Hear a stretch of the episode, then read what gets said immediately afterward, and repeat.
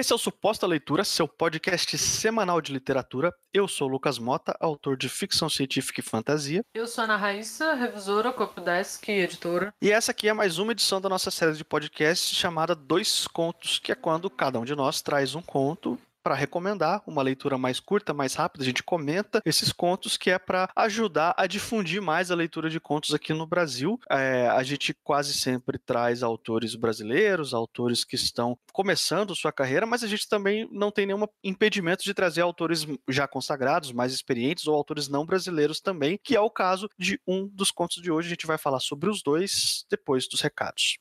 E se você ouviu o nosso episódio anterior, a gente falou muito da questão da revisão de texto e como isso pode até mesmo comprometer a sua, sua experiência de leitura. Então, se você estiver precisando de uma mão, seu texto estiver pronto, seu, você está querendo achar, você tem as ideias prontas e você quer dar uma unidade para o seu texto, a gente pode te ajudar. Eu trabalho com revisão, com copydesk, com edição de texto. Eu trabalho com o Lucas já tem algum tempo, então os textos dele todos foram revisados por mim e a maioria foi por mim. E os nossos contatos estão sempre aqui. É só entrar em contato, mandar um e-mail pra gente dá um alô lá no Twitter que a gente pode conversar sobre isso e ver qual é a melhor forma de trabalhar esse texto para ficar pronto para você apresentar em edital, para você fazer a autopublicação, para você mandar para editora, ou outros textos também, assim, que é, são textos de não ficção, por exemplo, trabalhamos também, é só entrar em contato. Também na postagem aí, você, além de encontrar os nossos contatos para conversar, caso você esteja precisando de algum desses serviços, você também vai ter o link para os meus livros publicados na Amazon, todos revisados pela Raíssa, então é uma forma de você conhecer o meu trabalho como autor e o trabalho dela como revisora, tudo de uma vez. E hoje a gente tem um recado especial da revista Mafagafo e com a palavra a própria editora, Jana Bianchi. Oi, pessoal do Suposta Leitura, eu sou a Jana Bianchi, eu sou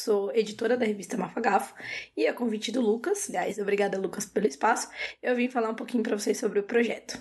A Mafagafo é uma revista que publica contos e noveletas de fantasia e ficção científica. A gente já tem duas edições publicadas que você pode ler de graça lá no nosso site, que é www.mafagaforevista.com.br. E agora a gente está preparando a terceira edição. Nessa edição, a gente vai publicar textos de 7.500 a 17.500 palavras, e esses textos serão textos selecionados através de um processo. Esse processo está aberto, então até dia 15 de junho você pode mandar o material para a primeira fase. Nessa primeira fase, a gente vai avaliar os pitches, que é um resuminho da história em uma, um parágrafo, o resumo da história com spoilers, contando pra gente tudo que, né, tudo que acontece na sua história, e uma amostra de 3 mil palavras do texto. Todas as informações você pode encontrar lá no site, que é www.mafagafrevista.com.br barra submissões Mafagafo. Lembrando que essa edição a gente vai ter também uma equipe editorial formada por 12 editores, que são, é, em todos os casos, grandes nomes do nosso mercado de fantasia e ficção científica, pessoas com muita experiência editorial, com muita experiência de seleção, de compra de direitos de livros estrangeiros. Então vai ser um processo bem legal. Quem quiser saber mais sobre submissão, sobre o processo de edição, sobre os editores, ver o perfil de todos eles, pode acompanhar a gente no nosso canal principal de comunicação, que é o Twitter, Mafagafo Revista. Se você tiver qualquer dúvida, você pode entrar em contato com a gente pelo próprio Twitter, pode entrar em contato com a gente pelo e-mail mafagafochefe@mafagaforevista.com.br ou pode me procurar, Jana P. Bianchi, nas redes sociais, principalmente no Twitter, que eu tô lá o tempo todo. De novo, Lucas, brigadão pelo espaço e eu espero o texto de vocês aí nessa, nesse processo de seleção que vai até dia 15 de junho de 2019. Tchau, tchau! Como mencionei na abertura, a gente vai falar sobre dois contos. Se você quiser ouvir os outros podcasts que a gente gravou dessa série, é o Suposta Leitura número 4 e o Suposta Leitura número 12. Esse aqui é o terceiro podcast da série Dois Contos e os links para todos eles vão estar aí na postagem. Nos outros episódios, a gente sempre, meio que naturalmente, não foi nada combinado, a gente começou a a trazer contos de autores contemporâneos brasileiros tanto eu quanto o Lucas. E, e foi um, uma abordagem que a gente foi dando meio naturalmente para essa série. Mas hoje eu trouxe um conto do Asimov, porque eu estava meio procurando o que trazer e eu não estava muito assim, satisfeita com o que eu tinha lido recentemente para trazer e conversando com um amigo que escuta a gente, olha que legal. Ele sugeriu esse conto das Asimov que eu já tinha lido, o Lucas já tinha lido, eu aproveitei para reler.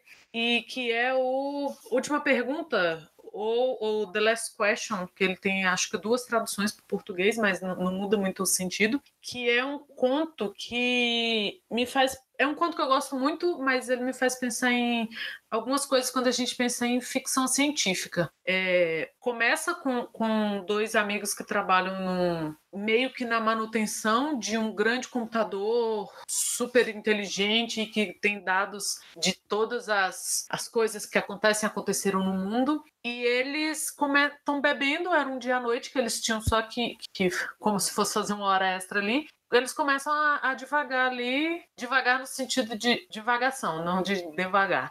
É, sobre, assim, poxa, um dia o mundo vai acabar. A, o, e eles não pensam em questão de mundo, mas assim, o universo vai acabar. A, é, o nosso universo, como a gente conhece, e ele, a entropia dele é infinita e uma, uma hora tudo isso vai acabar. Nosso Sol vai explodir, as estrelas vão se. Vão, assim, a gente está fadado isso, e um deles argumenta que, poxa, não, mas é daqui bilhões de anos. O cara falou, é, mas bilhões de anos não é para sempre. E isso é muito legal, porque o texto todo é perpassado por isso. Bilhões de anos não é para sempre. E eles começam a se questionar, né, se, vem cá, será que a gente consegue reverter esse quadro? E o conto todo é feito por personagens, são vários personagens em momentos diferentes e, e são saltos de milênios entre de centenas de anos entre um grupo de pessoas e outro, em momentos diferentes, nós temos esses dois que trabalham com a Multivac, que é esse supercomputador. Você depois tem uma família que está fazendo uma viagem, eles estão migrando de galáxia,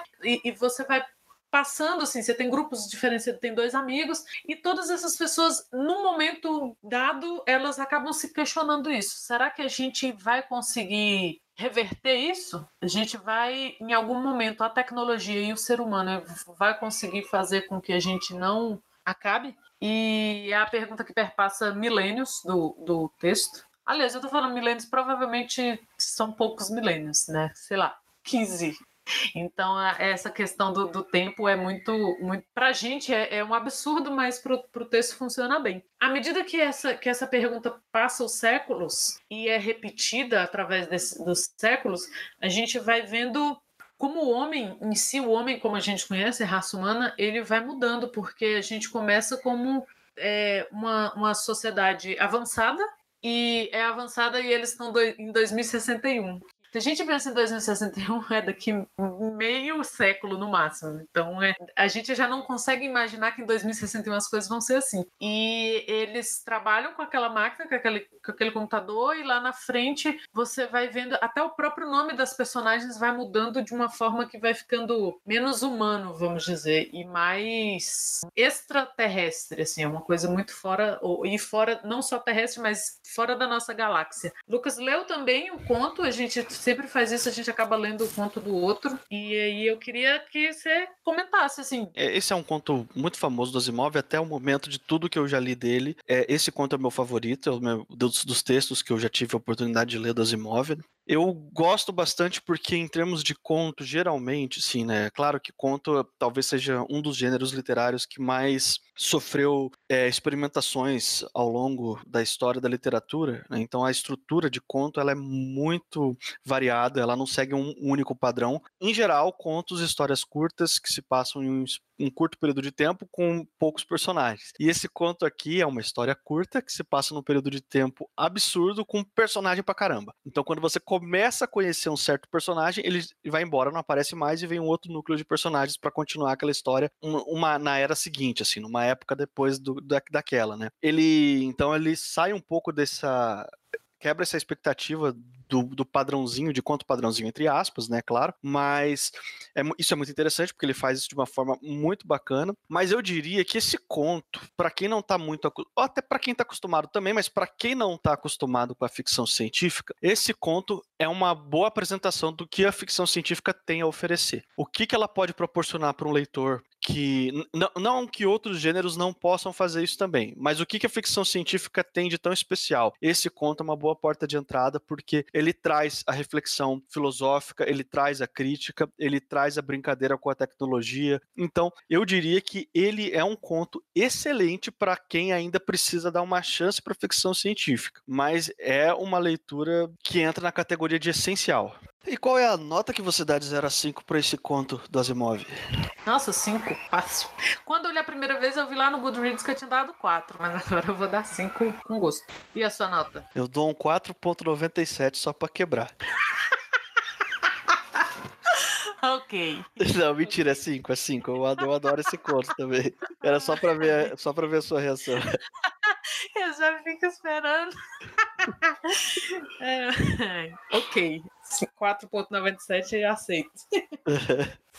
E, em contrapartida, eu trouxe um conto aí de um autor que tá no mesmo barco que eu, assim, começando a carreira, fazendo suas primeiras publicações e trazendo algumas coisas. Ele trabalha com ficção científica e fantasia também, que é o Hernan Bernardo. E eu trouxe um conto que chama A Norma Aqui de Cima. Esse conto tá publicado na revista A Taverna. Você vai encontrar no formato e-book, disponível na Amazon. E essa revista traz aí cinco contos de fantasia e ficção científica de diversos autores é, brasileiros brasileiros. E eu escolhi o conto do Renan, porque, enfim, de todos os contos aqui da revista, foi o meu favorito. Ele conta a história da Abá, uma moça que mora numa favela no Rio de Janeiro, que se passa num futuro distópico, tecnológico, e existe uma, uma lei chamada aqui de a norma. E é a norma culta de se falar, a norma culta de se escrever, é aquela, vamos dizer assim, aquela babaquice de você dizer, ah, você tem que falar com o português correto, você não pode ter linguagem coloquial. Essas, essas besteiras que o pessoal, de vez em quando, surge alguém enchendo o saco em relação a isso, né? Aqui o Renan ele cria essa ideia de que a norma é, é de fato uma lei criada, onde fora da favela, lá, lá embaixo, a cidade lá embaixo, eles chamam de lá embaixo, né? A cidade, ela, você só pode arrumar um emprego, você só pode ter uma vida, mesmo que não seja lá essas coisas, mas você só pode ter uma vida na cidade se você for usuário da norma, se você souber falar da norma correta. E quem nasceu na periferia, na favela, como é o caso da protagonista, pela sua criação, pela sua cultura, não fala da forma o português certinho tudo nos mínimos detalhes. Para contornar isso, existe um recurso que eles instalam na cabeça, um, um, aparelhinho, que é um conversor. Ele é meio que um filtro de, de pensamentos e falas. Assim. Você pensa uma coisa, mas você fala aquela frase que você quer dizer de uma forma dentro da norma, para você camuflar que você, na verdade, você está falando certo. Ele não é 100% perfeito, existem alguns testes que podem ser feitos para descobrir se a pessoa é usuário desse aparelho ou se ela fala na norma correta. É, uma, é um negócio assim tão tão interessante essa pegada de você usar essa discussão, porque na verdade a norma aqui, se você parar para pensar, não existe razão nenhuma para você dizer para as pessoas, você pode estudar porque você fala dentro da norma e você não pode porque você não fala. É meramente uma desculpa para você dizer quem é rico, quem é branco pode, quem é pobre, quem é preto não pode, entendeu? Quem veio da favela não pode, quem veio da cidade, aí pode. Aí tem uma, uma oportunidade diferente, né? Isso é uma metáfora tão forte para certas coisas que acontecem acontece no nosso país, não só no nosso país, mas eu estou falando do nosso país porque é onde a gente mora e, e é onde a gente está mais ligado culturalmente no dia a dia, né? Que esse conto me pegou. Essa metáfora tão forte, tão certeira e simples ao mesmo tempo, é, me pegou. Leandro, eu, eu gostei da ideia de você ter essa ideia. E é claro, eu não mencionei, mas esse aparelho que a pessoa instala, esse conversor, esse filtro, ele é proibido. Se o pessoal da cidade descobre que a pessoa tem filtro, ele pode ser preso, pode perder. No caso da protagonista, ela tem uma filha, ela está estudando para conseguir ter uma oportunidade legal para dar um futuro melhor para a filha dela. Só que se ela for pega, se ela for capturada, ela vai perder a guarda da filha, nunca mais vai ver a filha. Então tem, tem muita coisa em risco para ela. Assim, ela está sendo é, meio que investigada. Existe uma desconfiança de que, na, no lugar que ela estuda, de que ela talvez esteja fazendo uso desse aparelho e ela tem que lidar com essa problemática aí. Eu gostei de ser uma ficção científica é, com essa pegada distópica que se passa no Rio de Janeiro. Tem a favela, tem a luta de classes, tem a desigualdade social que eu, eu gosto dessas temáticas sendo abordadas porque são problemas reais. Esses problemas do dia a dia, a gente precisa lidar com eles. A gente, por mais que a gente não saiba como acabar com eles, eles precisam tá na nossa mente. A gente precisa levar eles em consideração, porque se a gente fingir que eles não existem, se a gente tentar deixar para lá, é, é só mais uma forma da gente perpetuar isso. E esse conto, embora ele não, ele não mencione o presidente nem nada assim, por, por esse momento que a gente vive no Brasil, esse conto falou muito comigo. Ele mexeu muito comigo, assim. Além, é claro, do fato de que ele é bem escrito. Ele tem sacadas boas. O Renan já publicou alguma coisinha aqui no Brasil também, mas ele está se dedicando já há alguns anos a textos em inglês. Ele está apostando no mercado é, anglófono. Então, imagino que muito em breve aí a gente vai ter oportunidade de conhecer publicações que ele escreveu para fora, que ele publicou fora em outro idioma e quem sabe talvez ele acabe traduzindo aqui para o Brasil também, né? É um cara que tem se mostrado muito promissor para mim. Eu já tive a oportunidade de conversar com ele, a gente já trocou experiência algumas vezes e eu sei que ele é um cara muito esforçado. Eu sei que ele, ele vai longe pelas histórias dele, pelos textos dele. Ele estuda bastante, ele treina bastante, escreve bastante. Então, eu acho que eu, quando eu li esse texto aqui, eu fiquei assim com um orgulho, sabe? Tipo, putz, eh, escreveram uma ficção científica brasileira muito boa. Não que isso não seja comum, é comum, tem bastante ficção científica brasileira boa, mas escrever uma ficção científica brasileira com cara de Brasil. É o Rio de Janeiro, sim, é a favela, sim, são os nossos problemas de classe, sim. Então, eu, eu gostei de tudo isso. Eu gostei de toda essa pegada, e é por isso que eu trouxe ele aqui, porque eu queria que as pessoas dessem uma chance para esse texto, dessem uma chance para a revista Taverna, porque eu acho que é interessante a gente falar sobre as pessoas e sobre os autores e, e, e a produção independente ou não, literária no Brasil, que está trazendo algo de interessante pra gente, né? Mas, Raíssa, até essa gravação, a gente não conversou sobre esse conto. Eu recomendei, você leu, e agora eu quero saber o que, que você tem a dizer sobre ele. Cara, se eu tivesse lido antes da gente combinar de ser o dois contos, eu ia pedir pra gente fazer um episódio só desse conto, porque eu achei sensacional. Caralho, sensacional! Sensacional. Isso que você falou de ser bem brasileiro é um negócio que me marcou porque não ficou com cara de texto adaptado, sacou? Porque tem muito, é muito difícil, eu já comentei isso em, outros episódios e acho que no episódio que a gente falou do livro do Fábio Fernandes, eu comentei isso também, que é, também é um ponto positivo do texto dele, de não parecer uma luvinha colocada no texto assim, sabe? Ah, vou falar sobre isso só que é no Brasil. Não, velho, ficou nossa, que sensacional. E eu não tinha me atentado ao fato de que era um cara. Então eu li e fiquei, caralho, que mina foda. Aí me decepcionei, não era. Mentira. Mas eu fiquei, eu juro que você achei que era uma mulher que tinha escrito. De tão bom, como dizia uma chefe minha. Nossa, ficou tão bom, parece que é uma mulher que fez. Mas é porque ele fez a, a personagem tão bem que eu falei: é uma mulher falando de uma mulher obviamente, né? Mas eu vou ficar com a parte de que é tão bom que parece que a mulher que fez. Rapaz, isso, achei... isso, é um baita elogio, viu? Eu sei.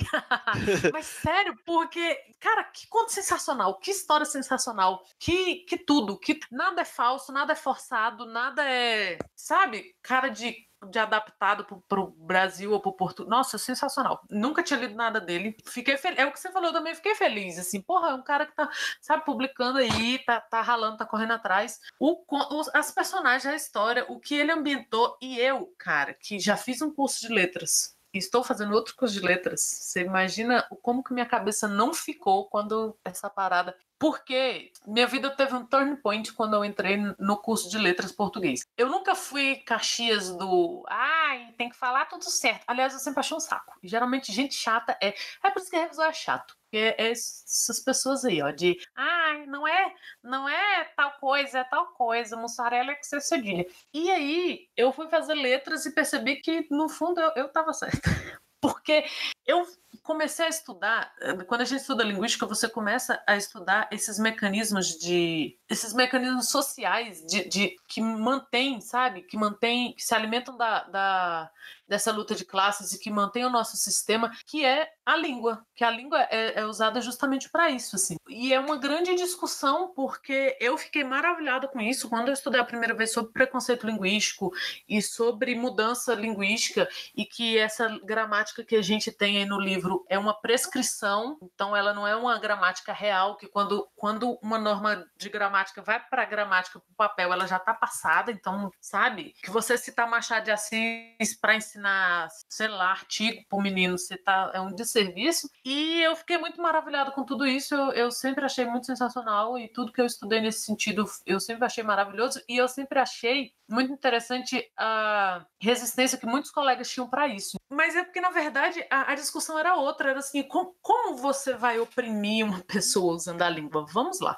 E é isso. Um, um, num momento no conto, ela fala que o próprio colega dela não estava falando de acordo com a norma, e mas que não, não importava, porque ele morava no Leblon, porque ele era branco. E é isso. As pessoas, sabe? É, nossa, não vou falar nada. Tem que ler, cara. Tem, oh, se você está ouvindo isso, você tem que ler. O link pro, pro conto, pro, pra revista toda vai estar tá aqui. E é sensacional. Eu só vou deixar para ilustrar e para quando você ler esse conto, você lembrar desse exemplo, uma pesquisa, os resultados de uma pesquisa de um professor que eu tive chamado Marcos Bagno, ou Marcos Banho, para quem conhece ele, que ele é nordestino e deu aula muito tempo na USP e é professor da UNB agora há, sei lá, 20 anos. Ele estava pesquisando algo relacionado com língua falada, e Lucas, você vai relacionar muito a esse conto também, e ele gravou algumas pessoas falando o mesmo texto, pessoas do Brasil inteiro falando um texto pré-definido por ele, curtinho, e era em gravador naquela época, e ele saiu nos lugares, na, nas ruas, nos entrevistando as pessoas. E aí ele mostrava aquela gravação da pessoa falando, sei lá, Ivo viu a uva e perguntava assim: como que você acha que essa pessoa, que profissão você acha que essa pessoa tem? Quase a totalidade dos nordestinos eram tidos como negros ou como né, moreno pardo, que é uma coisa discutível hoje em dia. E, ah, eu acho que é uma cozinheira, eu acho que é um gari, eu acho que. Não, não, não.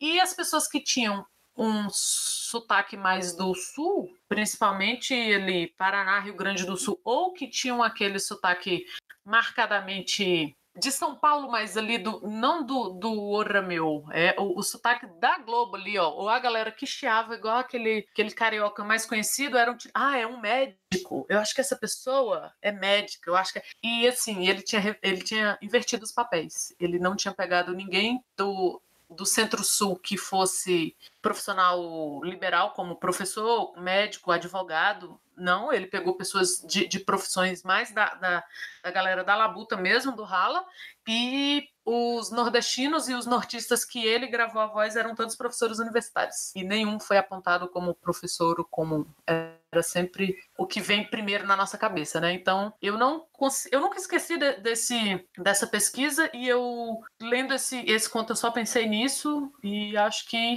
que ilustra bem que o, o, autor colocou de forma genial, porque ele não foi panfletário, ele não foi raso, ele não foi, ó, oh, Adorei, adorei, adorei, adorei, adorei. Ó, oh, pra mim valeu as cinco estrelas da revista, valeu esse conto. Então já é isso aí, a sua nota é cinco, né? Cinco, feliz. Legal, a minha, a minha também. É um cinco, cinco ponto 4, só para quebrar, né?